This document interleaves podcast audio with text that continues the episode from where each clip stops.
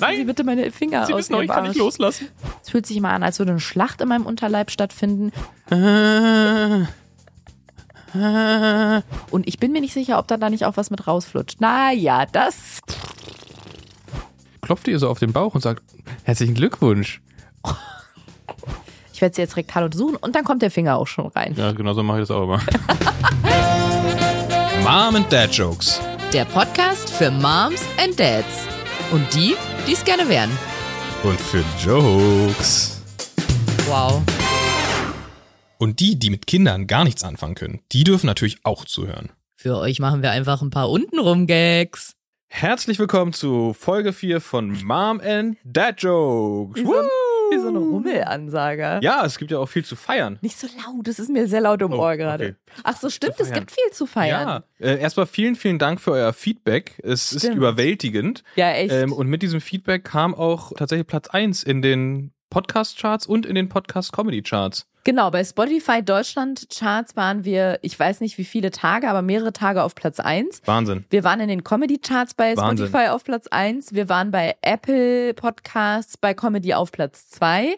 Also es lief fantastisch. Das Schöne finde ich ja daran gar nicht mal unbedingt, ja cool, wir sind so weit oben, wir sind vorne bei den Charts dabei, sondern dass es diesem Thema und unserem Anliegen verhilft, sich zu verbreiten quasi. Das finde ich das Schöne. Auf daran. jeden Fall. Vor allem mit dem Thema bei den Comedy-Podcasts auf Platz 1. Ja. Also überhaupt bei den Comedy-Podcasts zu charten und auf Platz 1 mit einem Kinderwunschthema, mit einem Das sehr stimmt. traurigen Thema.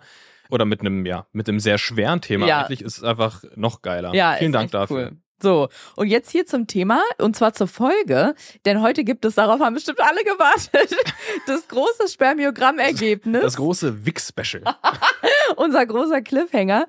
Ähm, Nochmal so als kleine Einordnung, weil wir hören die Folgen, die wir davor aufgenommen haben, die sind ja teilweise wirklich schon Jahre alt. Also Okay, so viel jetzt auch nicht, aber so anderthalb Jahre alt, hören wir ja natürlich auch nochmal, um zu gucken, was war damals so der Stand. Und ich war mir beim Hören nicht ganz so sicher, ob das schon rauskam. Jetzt springen wir gleich zurück in den März 2022 und das war ungefähr so unser achter Zyklus, in dem wir es versucht haben. Und das wollte ich nämlich nochmal betonen. Zu dem Zeitpunkt waren wir noch in keiner großen Kinderwunschklinik oder so. Ich habe nur meine Hausärzte, das Gerinnungszentrum und so Sachen abgeklappert, wo ich eh bin, weil ich Schilddrüsenhormone und so bekommen habe. Und es wurde halt nichts gefunden. Also nirgendwo wurde irgendwas gefunden, aber wir waren im ungefähr achten Versuchszyklus und es hatte nicht geklappt. Das nur noch mal so zur Einordnung. Und noch ein kleiner Nachtrag, dann geht's los oder beziehungsweise ein kleiner Einschub. Denn in der Folge davor haben wir so ein bisschen rumgescherzt darüber, dass man sich bei einer Samenbank vielleicht die Spender mit Fotos aussuchen kann und waren uns gar nicht sicher, wie das läuft. Vielen, vielen Dank für eure wirklich unfassbar vielen Nachrichten dazu, die uns das erklärt haben. Ich habe mal drei rausgesucht und die stichpunktartig zusammengefasst, die das perfekt erklären. Und zwar einmal hat Steffi uns geschrieben, dass sie Erfahrung mit der ESB hat. Das ist die European Sperm Bank, was wohl so eine der größten Anbieter. Steffi schreibt, da bekommt man mega viele Infos. Und zwar Babyfotos, Krankheitsgeschichte vom Spender und seiner Familie, Augenfarbe, Haarfarbe, Statur, Hobbys, Beruf, Stimm- und Schriftproben. Das heißt, man kann gucken, was der für eine Handschrift hat und wie der Was so für eine Stimme- Rechtschreibung. Ja, genau. Lieblingsessen, Lieblingsfarbe, Musik, Persönlichkeitstyp nach Myers-Briggs oder nach Myers-Briggs, was er so konsumiert und so weiter. Also richtig viel. Lena hat geschrieben, dass zum Beispiel auch Dänemark Sperma nach Deutschland liefert. Da kann man auch alles aussuchen. Augenfarbe, Größe, Allergien, Familiengeschichte und so weiter. Und auf den Profilen sieht man Kinderbilder des Spenders, genauso wie Steffi auch geschrieben hat. Auch die Handschrift und die aktuelle Stimme. Und Lena schreibt, dass sie damals die Profile im Freundeskreis ausgesucht haben und dass es sehr lustig war. Ich lese aus ihrer Nachricht raus, dass sie alleinstehend ist und das deswegen mit Freunden zusammen oder mit Freundinnen zusammen gemacht hat, weil sie meinte, pro Behandlung mit Medikamenten und Insemination waren es 2000 bis 2200 Euro und dass es als Alleinstehende schon ziemlich viel Geld krass. ist. Das ist ein bisschen wie Spermatinder. Ja, genau, das habe ich auch gedacht, wenn man für Freundinnen oder für Ja. Freunde tindert. Genau, ja.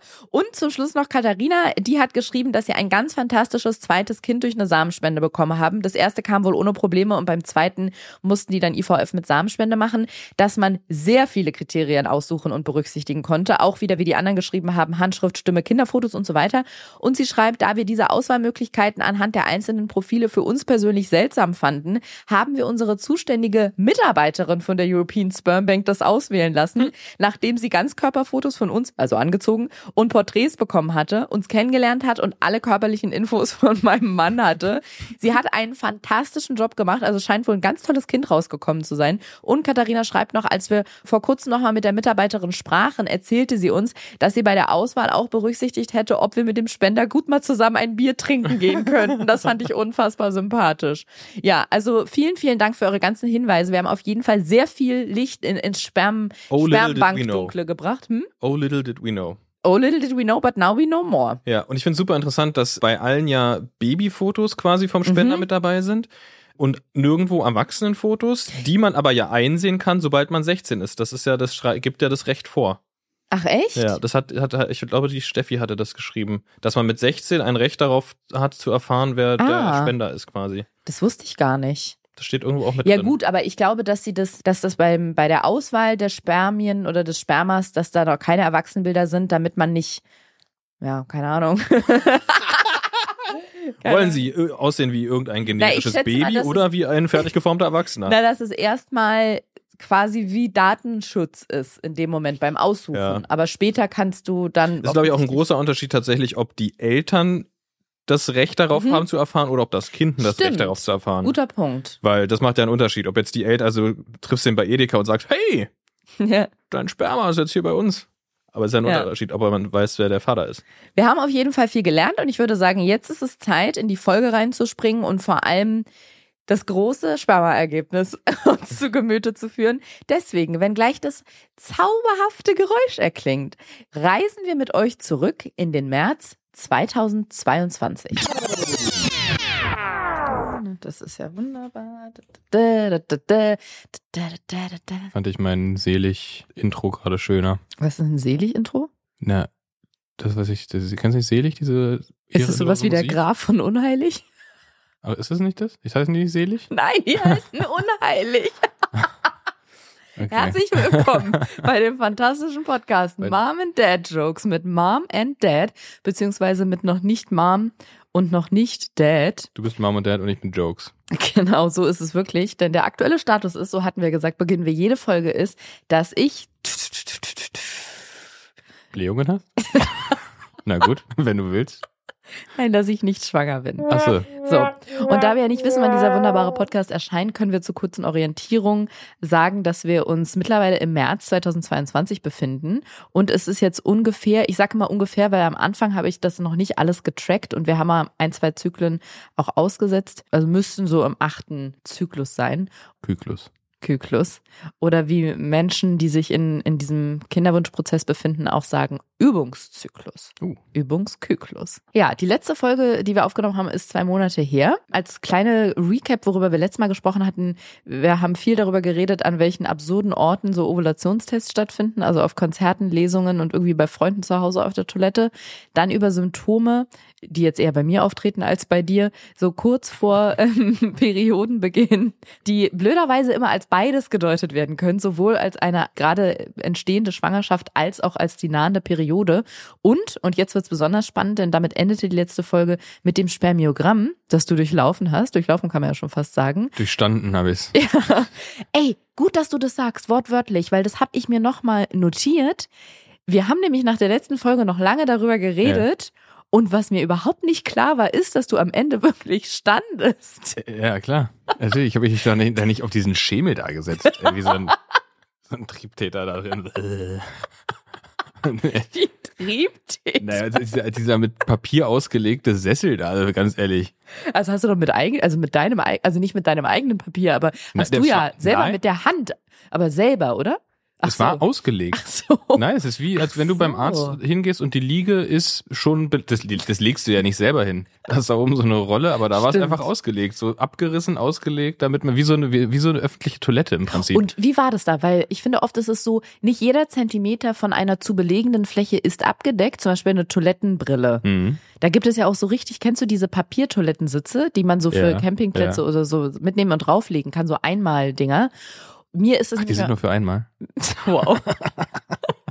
Mir wäre das mal besonders wichtig, dass da wirklich jeder Zentimeter abgedeckt ist. Jetzt frage ich mich, also waren da zum Beispiel so kleine ausgerissene Fitzelchen, die wo jemand dann nochmal auf diesen Sessel gelegt hat, weil er nicht komplett bedeckt war? Also puzzelmäßig? ja, genau. Nee, ich glaube, es war ein, ein großes Papier und dann so an den Seiten noch mal so, weil da waren auch, hatte der Lehnen? Ich überlege gerade. Auf jeden Fall waren an den Seiten noch mal so, so noch dazu, was damit alles Wirklich? abdeckt, ja, weil es halt irgendwie die, weiß ich nicht, nicht die ganze Breite abgedeckt hat. Mhm. Aber es ist jetzt nicht so, nicht so kleinteilig. Also hat jetzt nicht, hat jetzt nicht irgendjemand der MitarbeiterInnen da lange gestanden und das Ganze zugepuzzelt, das Ding. Schade. Ja. Aber ja, das war auf jeden Fall ein Learning von unserem quasi Nachgespräch, dass mir einfach nicht klar war, dass du bei der gesamten Probenabgabe standest. Gut, das hat jetzt nicht eine Stunde gedauert, ne? Also Das, das kann ich mir aus bestimmten Gründen vorstellen, dass es nicht eine Stunde gedauert das hat. ist, äh, ja. Okay, das Spannende war jetzt natürlich, also klar, wenn man so zuhört, ist das Spannende, wie du die Probe abgegeben hast, aber das eigentlich Spannende aus medizinischer Sicht ist natürlich das Ergebnis, weil das war ja auch der Grund, warum wir das oder warum du das gemacht hast, zu unserem gemeinsamen Zwecke. Möchtest du dieses Ergebnis, denn das hat uns natürlich Erkenntnisse gebracht, das bringt einem ja immer Erkenntnisse, so ein Ja. Spermiogramm, möchtest du die hiermit verkünden? Ja, also das erste, was mir persönlich sehr wichtig war, ist, dass bei Geruch Ganz, normal ganz, stand. Ganz, ganz kurz, Moment. Wie war das nochmal? Haben die angerufen oder kam das einfach per Mail oder per Post? Mail, glaube ich. Ich, wenn ich mich richtig erinnere, haben glaube, sie es per Mail, Mail, geschickt, du ja. hast mir Screenshots geschickt. Und Ja. zwar mit dem Handschlag-Emoji. Genau, äh, äh, long story short, alles gut. Normwerte, Geruch normal. Das war Das nicht. war, ich einfach dieses Bild im, einfach nicht loswerde, wie dann da diese Ärztin oder Laborantin oder was auch immer dann so sich Oder so, Laborant. oder Laborant. Nee, da waren nur Frauen. Also Ah, ich habe nur okay. Frauen gesehen. Ich habe ja sowieso nur Augen für Frauen, wenn ich da zum Spermiogramm gehe. Auf jeden Fall so sich so wie, ne, wie im Chemieunterricht so mein Becherchen dann da hat und er so zufächert. Hm, vanillig normal. Also diesen Abschnitt Geruch fand ich auch absurd. Ja, ne? Also ich weiß ja nicht, was Aber bei da, Geschmack hattest du ja auch gut abgeschnitten, Bei ne? Ge- Geschmack auch. Ja. Hatte sie leider als erstes getestet, muss ich da normal hin. Nee, ich finde, jetzt hast du aber dein, wie man so schön sagt, dein Licht unter den Scheffel gestellt. Und mit Scheffel ist hier nicht der Penis gemeint. Aber du hast nämlich jetzt gesagt, ja, Normwerte, alles normal. Deine Werte waren ja Super. überdurchschnittlich. Ja, Gut. überdurchschnittlich. Also das kann man ruhig Ja. sagen. Schiefe Schaf. Schie schiefe Schaf. Ich schie schieße scharf. Du schießt scharf.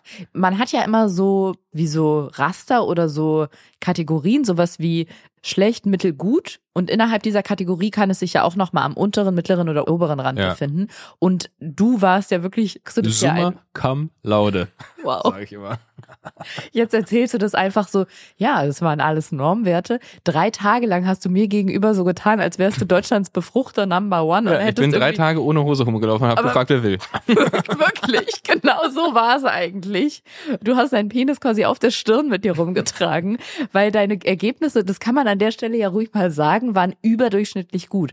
Also wenn da irgendwie gesagt wurde, so und so viel Millionen oder so und so viel Prozent beweglicher Spermien, warst du da weit drüber. Wenn es darum ging, wie viele haben überlebt noch nach 20 Minuten, warst du weit über Die leben da immer noch. Ja, genau. Die laufen leben immer noch. Ja, da, die die, die wohnen, haben jetzt eine eigene, eigene Adresseanschrift Ja. im Labor.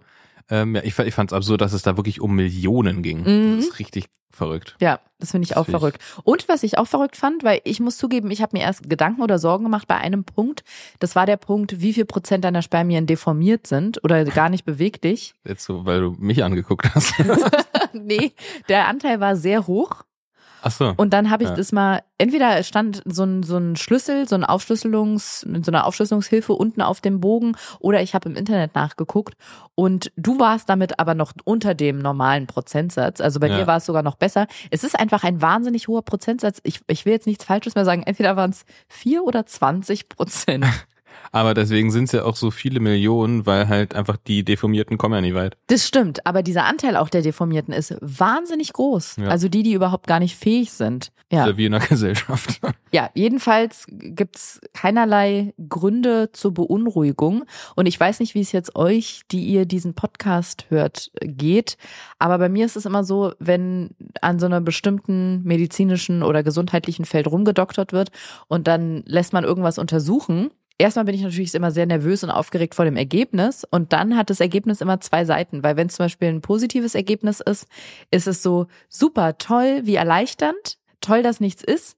Auf der anderen Seite, scheiße, was bringt uns nicht weiter? Das stimmt. Und so war es da auch, ehrlich gesagt. Ja. Ich habe mich total gefreut. Ich war einfach super erleichtert, dass wir, man muss ja wirklich sagen, wieder was ausschließen konnten. Ja. Weil ich bin ja bei so vielen verschiedenen Stellen und Ärzten schon gewesen, weil ich ja nicht dieses Jahr komplett abwarten wollte, sondern dachte so, die größten Sachen kann man ja vielleicht vorher schon abklären. Und alles war unauffällig, was toll ist, aber dann denkt man auch, okay, aber woran hakt's denn da? Ja. Und so ging es mir da auch wieder. Ich war wirklich erleichtert, auch aus dem Grund, dass man ja oft sagt, es gibt so viele Dinge, die man rund um diesen Kinderwunschprozess optimieren und verbessern und so ein bisschen nachhelfen kann, aber wo es eigentlich nichts mehr nachzuhelfen gibt, beziehungsweise wo die Eingriffsmöglichkeiten gering bis null sind, ist, wenn das Spermiogramm nicht gut ist.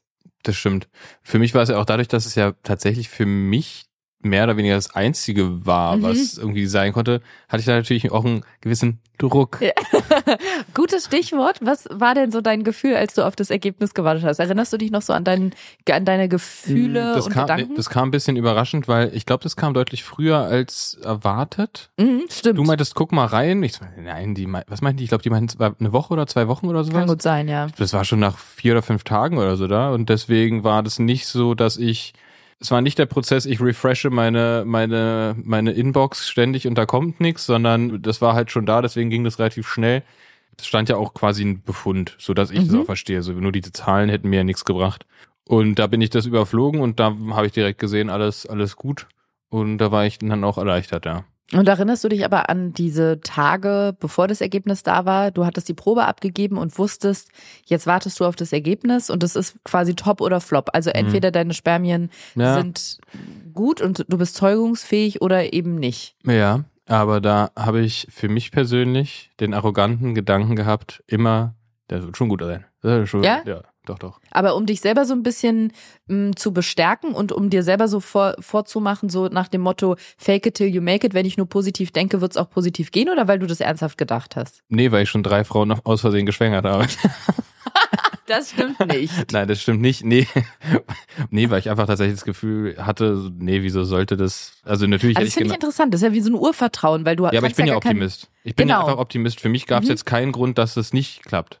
Mhm. Also ne, in, meinem, in meiner Welt gibt's für sowas erstmal keinen Grund, dass es nicht gut ist. Wenn es dann nicht gut ist, dann guckt man weiter. Aber für mich war jetzt überhaupt nicht, ich habe tatsächlich nicht dran gedacht, oh, was denn, wenn das jetzt nicht gut ist? Hätte natürlich sein, ne? Also auch mit, mit dem sehr vielen Radsport und so weiter und so fort. Es hätte immer irgendwas sein können, wobei das ja auch offensichtlich schon widerlegt ist und die ganzen Profis haben ja auch alle jeweils 90 Kinder. Deswegen, also da hab ich habe mir insgesamt eigentlich nicht wirklich Gedanken gemacht, beziehungsweise der einzige Gedanke, den ich hatte, war, nee, das wird schon. Daher, nee, ich habe da jetzt nicht tagelang gebankt und oh Gott, und wie sage ich's ihr und nee.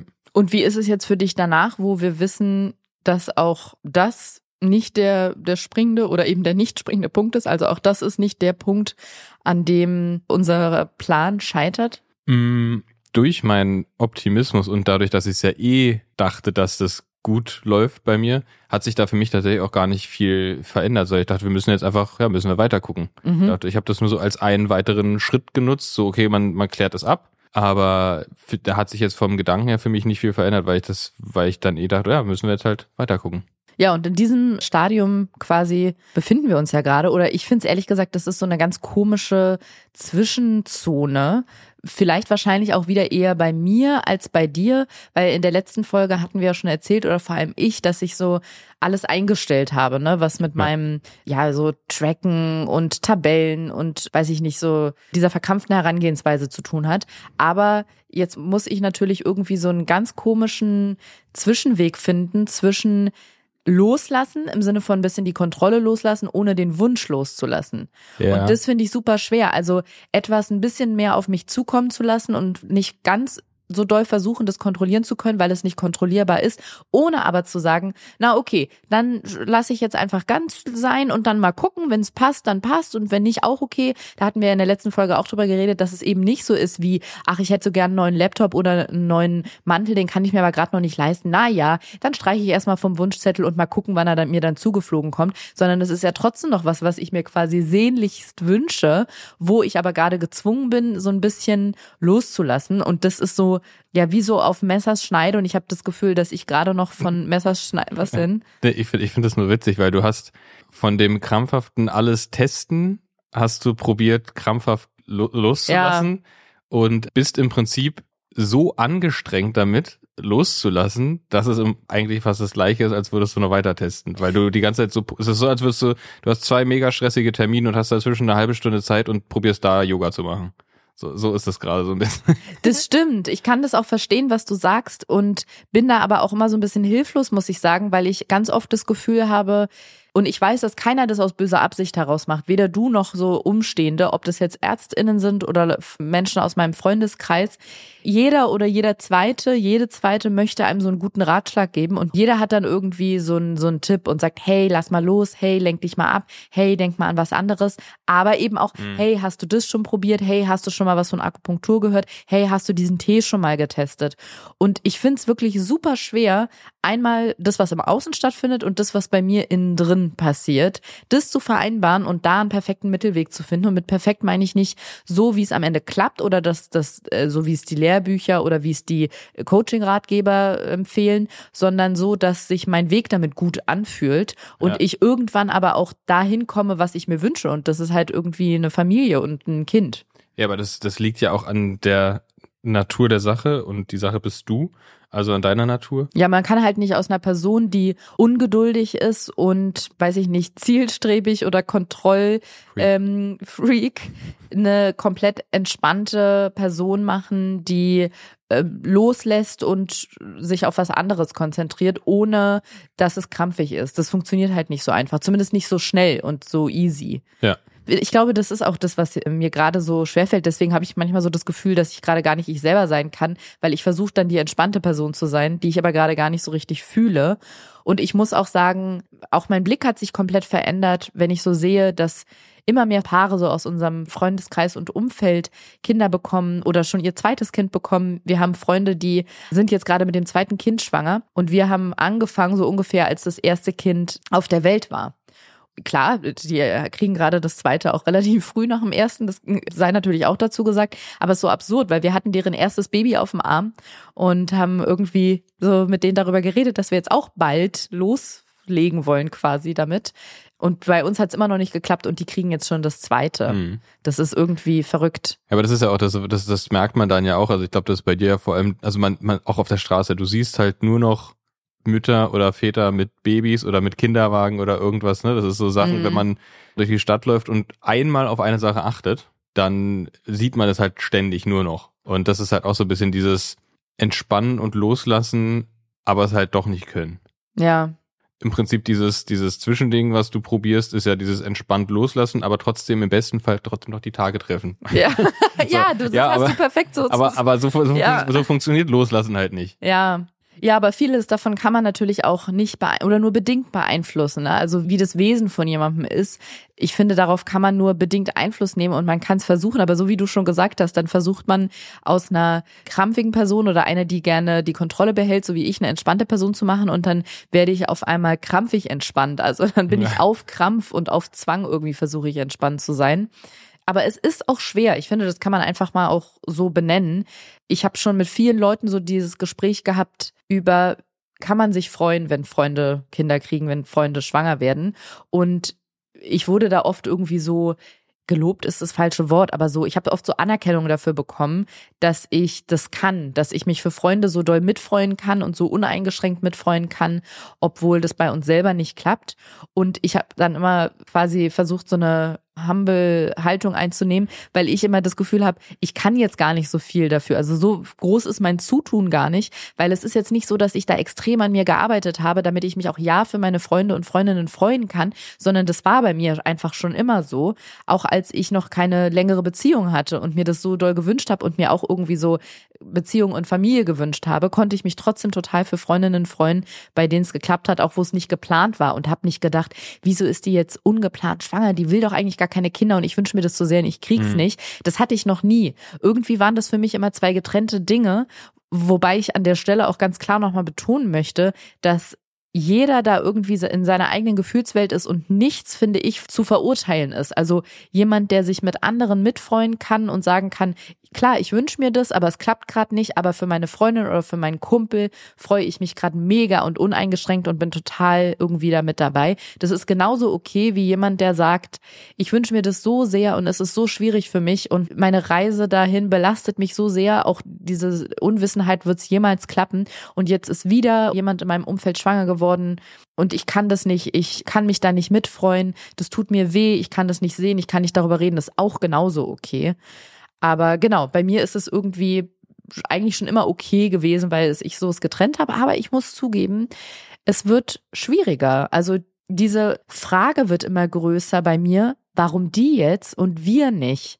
Ohne dass ich es denen nicht gönne oder ohne dass ich hm, in eine Situation komme, wo ich sage, jetzt kann ich mich mit der Freundin nicht mehr treffen. Das geht trotzdem noch. Manchmal habe ich am Anfang, also wenn es gute Freundinnen von mir sind, sage ich denen das auch. Dann sage ich immer, es hat ganz kurz wehgetan am Anfang und ich war kurz traurig, aber ich freue mich total für dich und jetzt ist auch wieder okay. Also ich konnte denen allen das bis jetzt auch sagen, die hatten totales Verständnis dafür. Aber diese Frage wird immer größer, dass ich denke, wie kann es denn sein, dass an jeder Ecke irgendwie das immer mehr und mehr aufploppt? Auch ganz viele, die es nicht geplant haben. Und bei uns klappt und klappt es nicht. Also das nimmt immer mehr Raum ein, muss ich sagen. Na, aber ich glaube auch, weil ja mit, mit jedem Mal quasi auch wieder ein bisschen Zeit vergeht. Also ob es jetzt mit, mit 34 oder mit, mit 35 oder also ich glaube, das macht jetzt nicht so einen krassen Unterschied. Also außer man möchte halt früh Kinder kriegen.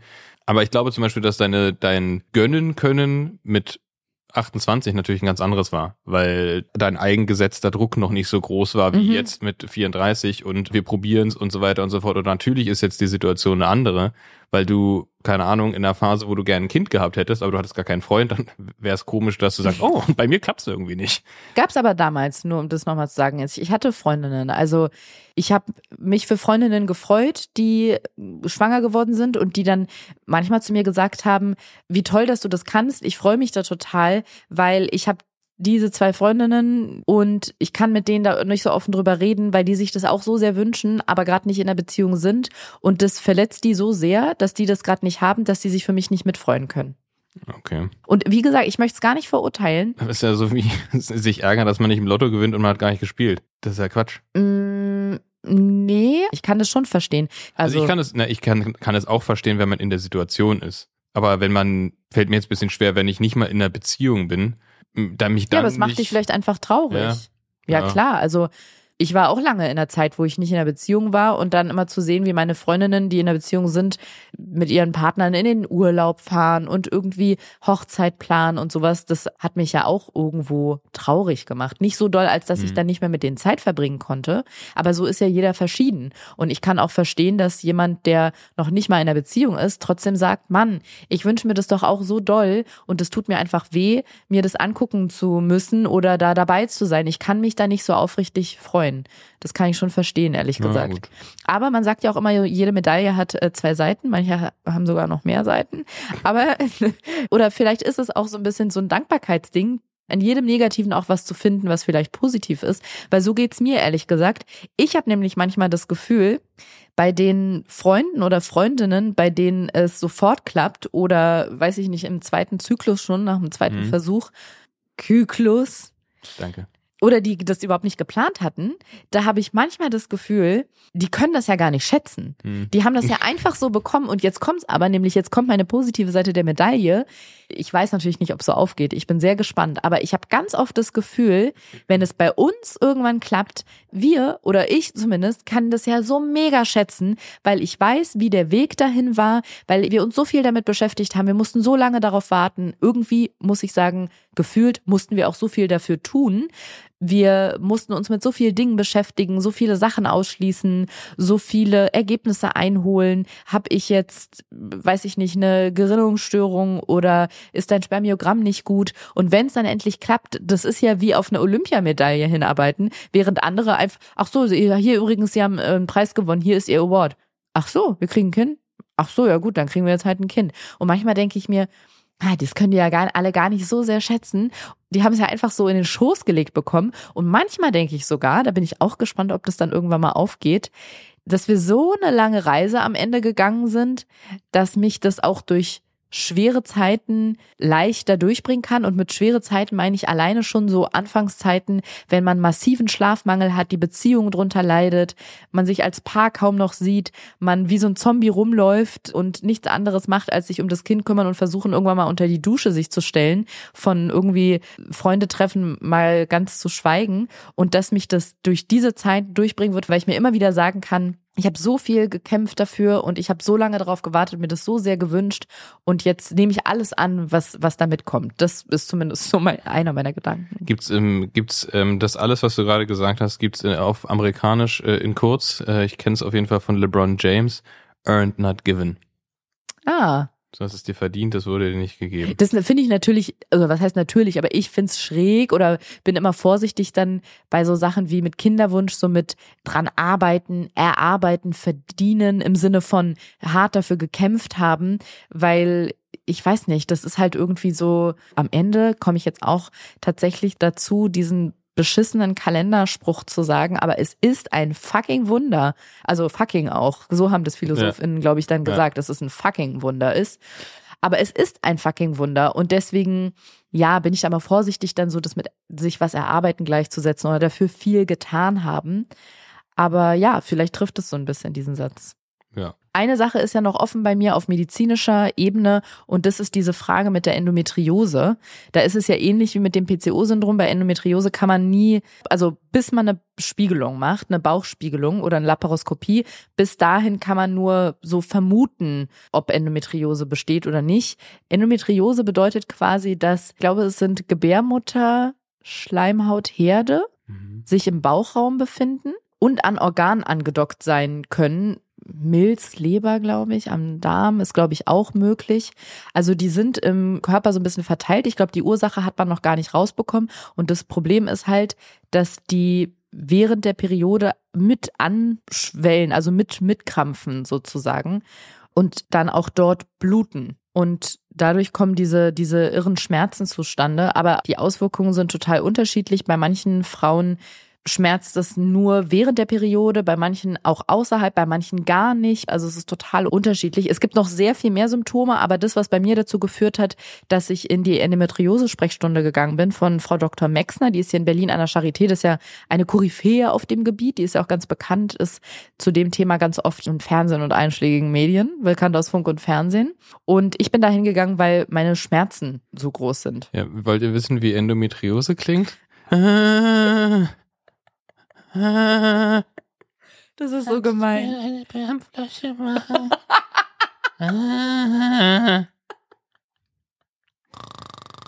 Ja, das ist nämlich dann dein Part dabei immer.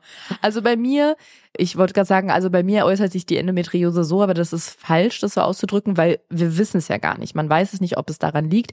Aber was ich nur sagen kann, ist, dass ich während der Periode oder kurz vor der Periode, so meistens drei, vier Tage vorher, dann die fünf Tage und dann manchmal noch so einen Tag danach extreme Schmerzen habe. Die sind so schlimm, dass in unserer gemeinsamen Zeit hatten wir, glaube ich, zweimal die Situation, wo ich kurz davor war, dass ich gesagt habe, Krankenwagen rufen. Ne? Also ich erinnere mich dann noch in unserer ersten Wohnung, in der wir zusammen gewohnt haben, da gab es eine ganz schlimme Nacht. Hm. Da habe ich dann so Hitzewallungen, eine ganz, ganz große Übelkeit. Also ich habe das Gefühl, dass ich mich vor lauter Schmerz übergeben muss.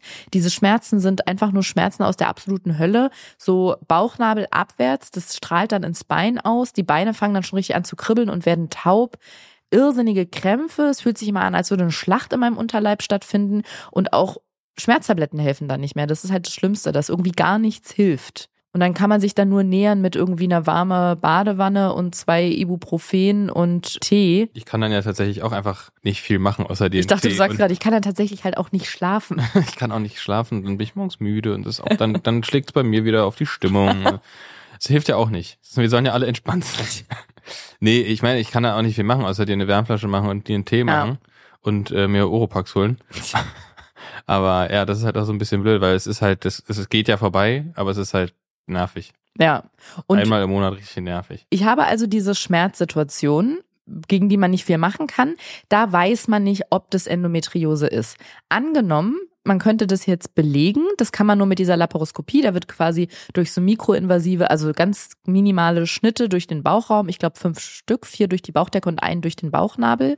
Klingt wie in Richtung. Ja, es, ja, es klingt absurd, vor allem durch den Bauchnabel, finde ich, finde ich freaky, wie so ein Science-Fiction-Film, aber gut wird mit so Kanülen reingegangen und dann kann der Bauchraum begutachtet werden. Der wird dann so mit Gas aufgebläht, damit die Organe sich schön, also damit alles nicht so aufeinander klebt, damit man sich das alles schön aus dem 360 Grad Winkel. So Ballonbauch. Äh. Ja, genau. Man kriegt so Gas in den Bauch geblasen und dann wölbt sich das alles so auf und dann kann man sich das angucken, weil ansonsten klatscht ja alles so aneinander. Mhm. Und dann diese Herde kann man dann sehen. Also das ist wie so Einblutungen an Gewebe. Mhm.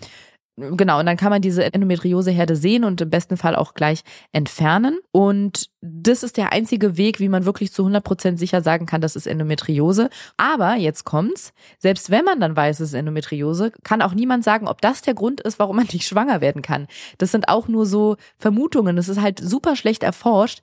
Deswegen sind auch sehr viele Frauen, die darunter leiden, so bemüht um Aufklärung und ja, so eine breitere Wahrnehmung irgendwie in der Öffentlichkeit und in der Gesellschaft, weil es super schlecht erforscht ist. Die Frau Dr. Mexner legt sich da auch unfassbar ins Zeug dazu forschen und irgendwie neu, an neue Erkenntnisse zu gelangen.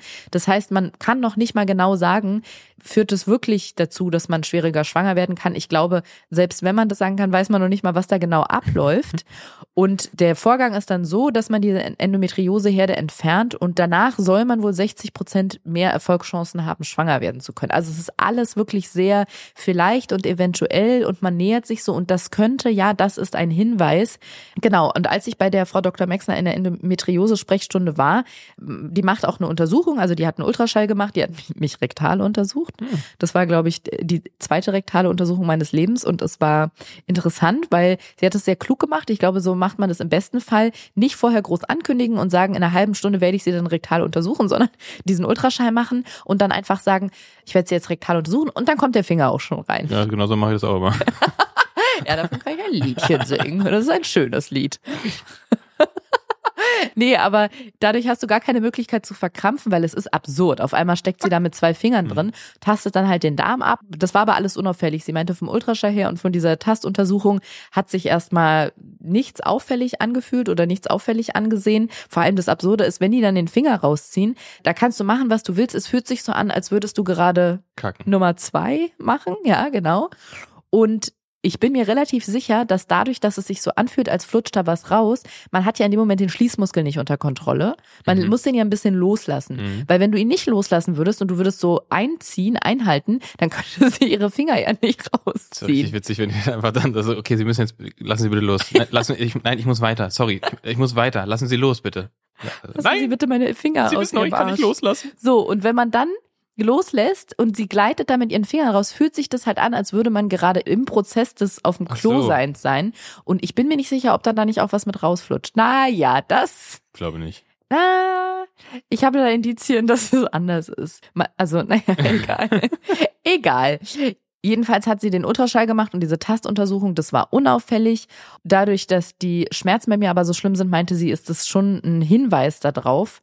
Aber ich habe mich dagegen entschieden, jetzt die OP zu machen, weil ich eigentlich ehrlich gesagt immer Operationen versuche, solange es geht, zu vermeiden. Nicht nur, weil ich nicht gerne operiert werde und noch viel weniger gerne in Narkose gelegt werde. Ich hasse dieses Gefühl einfach. Das hat wahrscheinlich auch wieder mit meinem Kontrollding zu so tun. Geil. Ich finde so geil, also wegzunicken.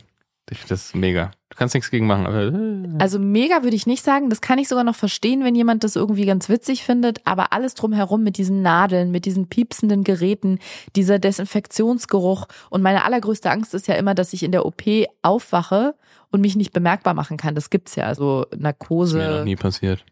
Ja, gut, aber das heißt ja nicht nur Dinge, die dir nicht passieren, ja. dass die nie passieren ja, können. Ja, das ist bestimmt wieder so ein Kontrolldings von ja, dir. Weil ich musst, weiß. Also weil ich lege mich da hin und denke mir, ja, das sind die Profis, die machen das schon. Und dann lasse ich die machen. Hm. Das denken auch manchmal Leute bei mir und ich weiß, wie es endet. Ja. Aber ein anderer Grund, warum ich die OP auch noch nicht machen möchte und versuche das so ein bisschen rauszuzögern, ist, dass jede OP ja Narbengewebe hinterlässt. Also wenn da geschnitten wird oder diese Herde entfernt werden, dann Ja. ist trotzdem Narbengewebe Ja. an der Stelle, genau. Und wenn noch gar nicht richtig belegt ist, dass die Endometriose der Grund dafür ist, nicht schwanger werden zu können, ist halt so ein bisschen abwägen, möchte man Mhm. diese OP dann in Kauf nehmen oder nicht. Und ich habe mich jetzt erstmal dagegen entschieden, auch weil man ja immer sagt, ein Jahr lang sollte man das versuchen, ob das klappt mit dem Schwangerwerden. Und ich wollte jetzt ehrlich gesagt nicht aus Ungeduld einfach diese OP vorziehen und sagen, nee, ich weiß, wir versuchen zwar noch nicht mal ein Jahr, aber ich will jetzt unbedingt, dass es klappt und jetzt lasse ich das danach gucken. So. Ja, aus Ungeduld Dinge tun ist eh nicht dein Ding. Nee, gar nicht. Ich habe noch eine Frage zu der Mhm. OP. Wenn die fertig sind mit diesem deinen Bauch aufblasen und so, ne? So, wenn die dann so dieses Ding wieder rausziehen, macht das dann so ein Geräusch, wie wenn man einen Luftballon aufmacht plötzlich? Nee, Weil das die macht das Geräusch von einem riesigen Furz.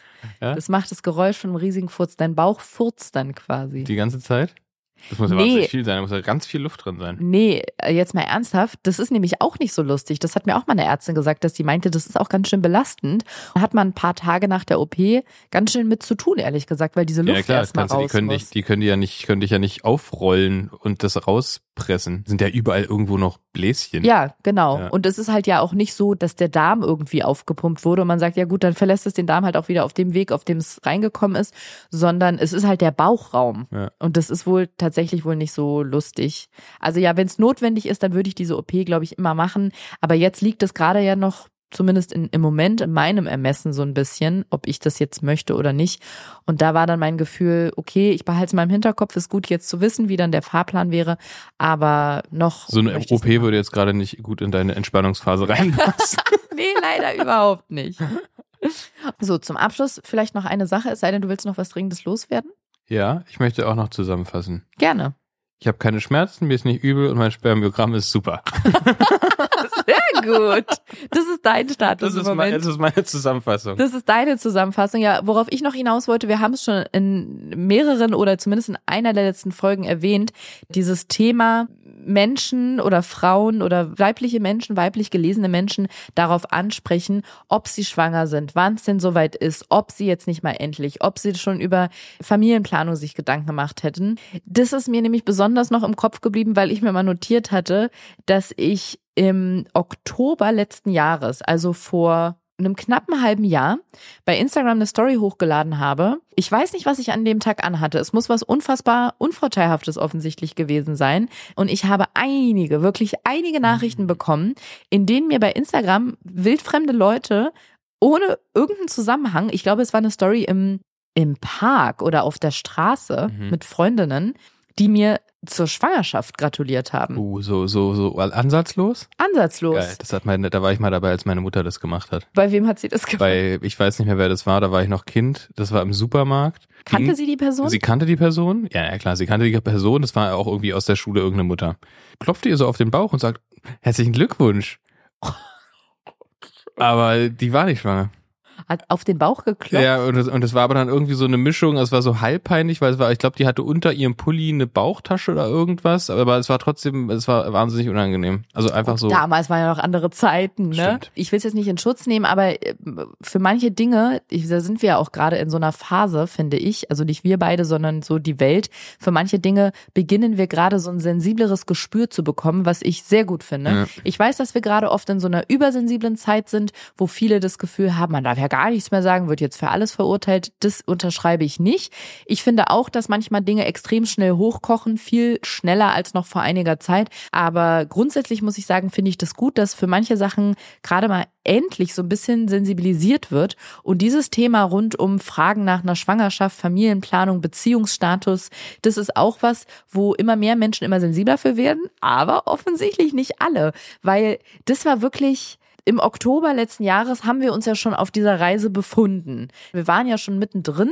Es gab schon enttäuschende Momente und dann auf eine Story, wo ich nicht ein Baby von einer Freundin im Arm hatte oder gesagt habe, dass ich gerade von einer gynäkologischen Untersuchung komme oder dass ich da eine kleine Überraschung habe, aber ich könnte erst in neun Monaten drüber sprechen, ohne irgendeine Andeutung, mir wirklich mehrere Leute geschrieben haben, oh wie toll, herzlichen Glückwunsch, ich freue mich so für euch. Oder auch so, hihi, du sprichst noch gar nicht drüber, wahrscheinlich bist du noch ganz am Anfang, aber herzlichen Glückwunsch. Glückwunsch. check das gar nicht, was denn mit den Leuten los? Müssen, müssen die Ersten sein, die gratulieren, bevor man irgendwie dann vielleicht sogar sagt, dass es soweit ist oder irgendwas, das check ich nicht. Ja, also das finde ich sind schon so wirklich die ganz hartgesottenen, Ja. die komplett ohne eine Andeutung so einen, Glückwunsch aussprechen, was einfach absurd ist. Aber ich muss sagen, selbst so Sachen wie man trifft sich auf einer Feier oder auf der Straße nach langer Zeit oder meinetwegen die Situation im Supermarkt, auch diese Frage, und wann ist es bei euch soweit? Und ist da schon was in Planung? Und hey, jetzt kriegen doch alle Kinder, was ist denn mit euch? Und ihr seid doch jetzt auch schon Mhm. lange zusammen. Auch diese klassische Situation bei so Weihnachtsfeiern in der Familie oder sowas. Ich finde es krass, dass man es offensichtlich immer noch erklären muss, warum diese Frage oder diese Aussage einfach deplatziert und rücksichtslos ist. Aber scheinbar muss man das. Vielleicht können wir dann diesen Podcast zum Anlass nehmen und das zu erklären, denn mit dem Thema Schwangerschaft und Familienplanung und Kinderkriegen sind so viele, ja, Verletzungen, Rückschläge und einfach sensible Punkte verknüpft, dass man sich bewusst sein muss, dass eine Frage nach dem Status der Familienplanung oder der Schwangerschaft nicht sowas ist wie, hey, wie war denn euer Urlaub? Oder überlegt ihr euch eigentlich mal ein Haus zu kaufen? Oder denkt ihr nicht auch mal über, darüber nach, euch eine Katze zuzulegen?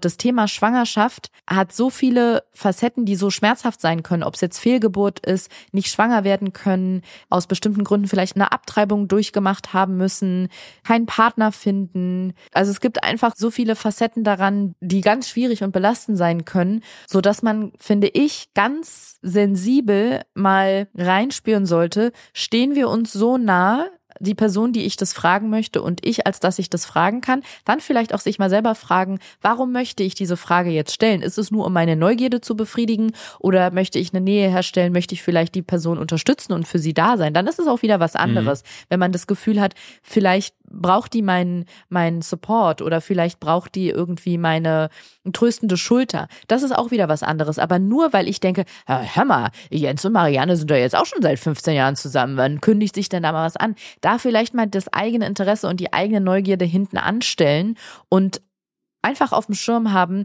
dass mit diesem Thema ganz viele sensible Punkte verknüpft sein können und man da vielleicht, ohne es zu wollen, eine ganz große Verletzung auslöst. Ja, finde ich auch. Ich habe auch so Situationen gehabt, wo ich dann zum Beispiel ich gefragt wurde von von von männlichen Freunden, von denen ich aber einfach weiß, dass die einfach so overly excited sind, selber Väter zu sein. Die würden sich einfach freuen, wenn ich sage, ja, genau, ja, geht jetzt los und irgendwie so. Aber wo ich mir denke, so, ja, muss, muss man halt nicht zwingend fragen. Aber ich kenne es genauso von mir andersrum. Ich kenne auch Paare, wo ich gern mal wissen würde, wo- wollt ihr nicht oder könnt ihr nicht oder was ist der, was ist der Status? Also einfach wie du sagst, aus Interesse einfach nur, aber ich mach's halt nicht. Mhm. So, das, das ist halt das Ding. Und ich glaube auch, dass man dieses typisch deutsche, so, man, man wird ja wohl noch fragen dürfen. Mhm. Äh, Muss man aber nicht. Entweder es kommt zum Gespräch oder man merkt, dass man, man steht sich so nah, dass man das vorsichtig mal an, anfragen kann oder es war eh schon mal Thema und man kann sagen, du sag mal, damals irgendwie meintest du doch so, ihr wollt probiert oder ist das irgendwie so oder ne? Also man sollte einfach so ein bisschen feinfühliger sein, wen kann man das fragen, wann kann man das fragen, sollte man es fragen, sollte man es einfach lassen. So. Was macht es denn mit dir, wenn du gefragt wirst? Also jetzt in dieser Zeit, in der es bei uns offensichtlich ähm, seit längerem nicht klappt? Mm, na, ich überlege mir immer so ein bisschen so, was ich, was ich sage. Meistens resultiert das bei mir in irgendeinem, in irgendeinem Halbgag mit, nee, ich bin nicht schwanger oder irgendwas. Oder noch nicht. Oder meistens, ja, meistens sage ich irgendwie sowas wie, nee, noch nicht oder irgendwie sowas. Mhm. So, das, ja, also ich sage jetzt nicht so, nee, ist für uns kein Thema. Ja, aber du könntest war ja auch tatsächlich sagen, ja, probieren wir schon, aber ist schwierig. Na, ja, ja, irgendwie so, irgendwas, irgendwie sowas sage ich dann so, ja, wir sind, wir sind, wir sind dran. irgendwie so.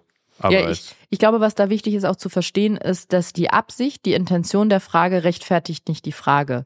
Also wenn jemand sagt, ja, aber ich bin doch einfach nur so ungeduldig, Oma oder Tante zu werden oder ja, aber ich will doch endlich nur Patentante für dein Kind sein oder wie auch immer.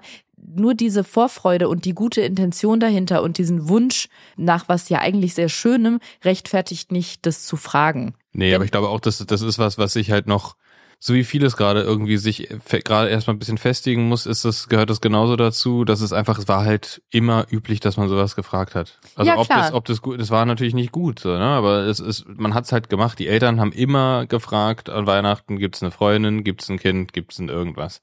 So, einmal, einmal rundum Update bitte. Und das war dann, für, also ich weiß noch, meine Tante hat mich früher jedes Mal, wenn wir uns gesehen haben, das Mhm. die erste Frage war immer, ob ich eine Freundin habe. Da war ich dann noch ziemlich jung, das war mir einfach insgesamt unangenehm, die ganze Situation. ähm, aber das war so, das war immer die allererste Frage. Also nach unserer Elterngeneration wahrscheinlich nicht mehr, aber in der Generation ist das, glaube ich, noch ziemlich, ziemlich üblich, zumindest mal vorsichtig mal nachzuhaken. Hm. Und ich glaube, da auch irgendwie meistens eher aus, also wie du sagst, es ist immer gut gemeint eigentlich, ne? Aber es ist, hilft halt den Leuten nichts, die dann eventuell Probleme damit haben oder sowas. Und ich wäre sogar mal so großzügig zu behaupten, dass es auch damit zu tun hat, dass, also, dass viele in dieses Fettnäpfchen treten und diese Frage stellen, weil viele gar nicht wissen, was bei dem Thema Schwangerschaft und Kinderkriegen so alles an sensiblen und ver verletzlichen Themen mitschwingt. Das war Mhm. mir so auch noch nicht Ja. klar. Ich habe vor zehn Jahren habe ich gedacht, ja, einmal Knickknack und schon bist du schwanger, egal wann im Zyklus. Ob du jetzt am 1. Dezember oder am 25. da einmal rüberbretterst, kannst immer schwanger werden und Ende Gelände und dann fragst du halt jemanden, ja, und wie sieht's aus mit Kindern oder halt auch nicht. Ja. Aber dass da so unglaublich viel noch mehr dahinter ist, was auch super persönlich ist, ne, weil du zwingst ja jemanden auch, wenn mich jetzt jemand fragen würde und er möchte eine ehrliche Antwort oder sie sagen würde, hey, wie sieht's denn bei dir aus mit Kindern? Zwingt die Person mich eigentlich indirekt darüber zu sprechen, dass ich seit zehn Monaten oder wie lange auch immer, acht Zyklen, versuche schwanger zu werden und es nicht klappt. Das ist eine super persönliche Sache. Und das ist eben nichts wie, ob ich äh, mal ins Grüne ziehen möchte oder wie eigentlich mein Urlaub in Spanien war. Das Ja. ist einfach was anderes. Mich haben das auch Leute gefragt, die mir einfach sehr nahe stehen, mit denen ich ein sogenanntes deepes Gespräch hatte, wo es okay war dann, weil man dann auch in Die aber auch wussten, dass du, dass es, dass es ein Thema ist, also dass, dass nee, aber wo es in einem Rahmen ist. war, wo ich würde behaupten, klar war, dass ich mich dann auch öffnen kann. Wie zum Beispiel Mhm. meine Mutter oder meine Schwester. Also die haben schon viel früher erfahren und auch weil ich es aktiv erzählt habe. Aber wenn die mich zum Beispiel gefragt hätten, die sind mir so nah, als dass ich dann offen hätte darüber reden können. Was auch nicht bei jeder Mutter, Tochter oder Schwester-Schwester oder Bruder-Schwester-Beziehung der Fall ist. Aber ja, vielleicht so ein bisschen Bauchgefühl und mit Das- Verstand daran gehen. Das finde ich zum Beispiel ist auch so eine Sache. So meine Mutter und mein Vater haben mich das auch jeweils einzeln schon mal gefragt, aber in einer ruhigen Situation, nicht am Esstisch an Weihnachten und alle, Ja. wo dann alle plötzlich Mhm. Besteck fallen lassen und äh, uh, jetzt, sag- jetzt, sag- jetzt sag das gleich. Mhm. Äh, Sondern einfach, einfach nur so, ja, ich glaube, das als Eltern oder dann potenzielle Großeltern, glaube ich, kann man das schon mal machen, wenn, wenn die Kinder in einem gewissen Alter sind. Es, es ist eine, eine gut laufende Beziehung offensichtlich irgendwie da, dann glaube ich, ja, irgendwie kann man denen das dann, und wenn die dann auch noch den, ne, so einen richtigen Moment irgendwie treffen, irgendwie, wo es mal, wo man eh Mhm. zu zweit ist und so, dann finde ich das tatsächlich irgendwie bei Eltern auch, kommt natürlich aufs Verhältnis an. Ich habe ein extrem gutes Verhältnis zu meinen Eltern und deswegen Ja. ist das, also wäre ich denen da dann niemals irgendwie böse oder sowas. Und die haben das halt gefragt und ich habe denen das halt dann die kurze Version erklärt und den Link hier zum Podcast geschickt. Finde ich auch irgendwie so ein bisschen mit, Leuten, mit denen man eine, ja die ultimative Nähe im Prinzip hat, dann das finde ich auch okay. Aber ja, wie gesagt, die haben es halt auch in einer Situation gefragt, wo es passt, wo halt jetzt Mhm. nicht irgendwie noch alle anderen und Cousins und Cousinen und dabei saßen oder irgendwas. Deswegen auch eine Situation, wo ich das ja völlig in Ordnung finde. Aber ja, es, es muss, es muss halt passen. Ja, vielleicht kann der eine oder die andere ja das bisschen heute für sich mitnehmen, das im Hinterkopf zu behalten, was alles mögliche Antworten sein könnten auf diese Frage und ob das in dem Moment oder mit dem Gegenüber wirklich so passt, diese Frage zu stellen. Wobei ich glaube, dass viele, die hier zuhören, das eh schon berücksichtigen und die, die, die, die, die das- 25-jährigen Single-Männer, die hier nicht zuhören, Dann die, können die, die werden sich keine dann, Gedanken dann über können, also verrate ich euch einen super Trick. Kopiert doch mal den Podcast-Link zu dieser Folge und schickt es einer Person, die vielleicht schon mal diesen Fehler gemacht hat oder wo ihr denkt, die Person könnte diesen Fehler machen. Und wenn ihr schon mal dabei seid, könnt ihr auch gleich diesem Podcast eine Bewertung geben. Und wenn ihr ihn weiterempfehlen wollt, empfehlt ihn doch einfach mal. Jemanden, wo ihr denkt, hey, ich glaube, das würde dir auch gefallen, das zu hören. Freuen wir uns sehr und hören uns in der nächsten Folge wieder, was auch immer da drin passiert. Tschüss, ihr sexy Beasts. Tschüss, du horny, horny Wesp. Ja, so ein Schweinemasken. Ach ja, tschüss, du horny Pig.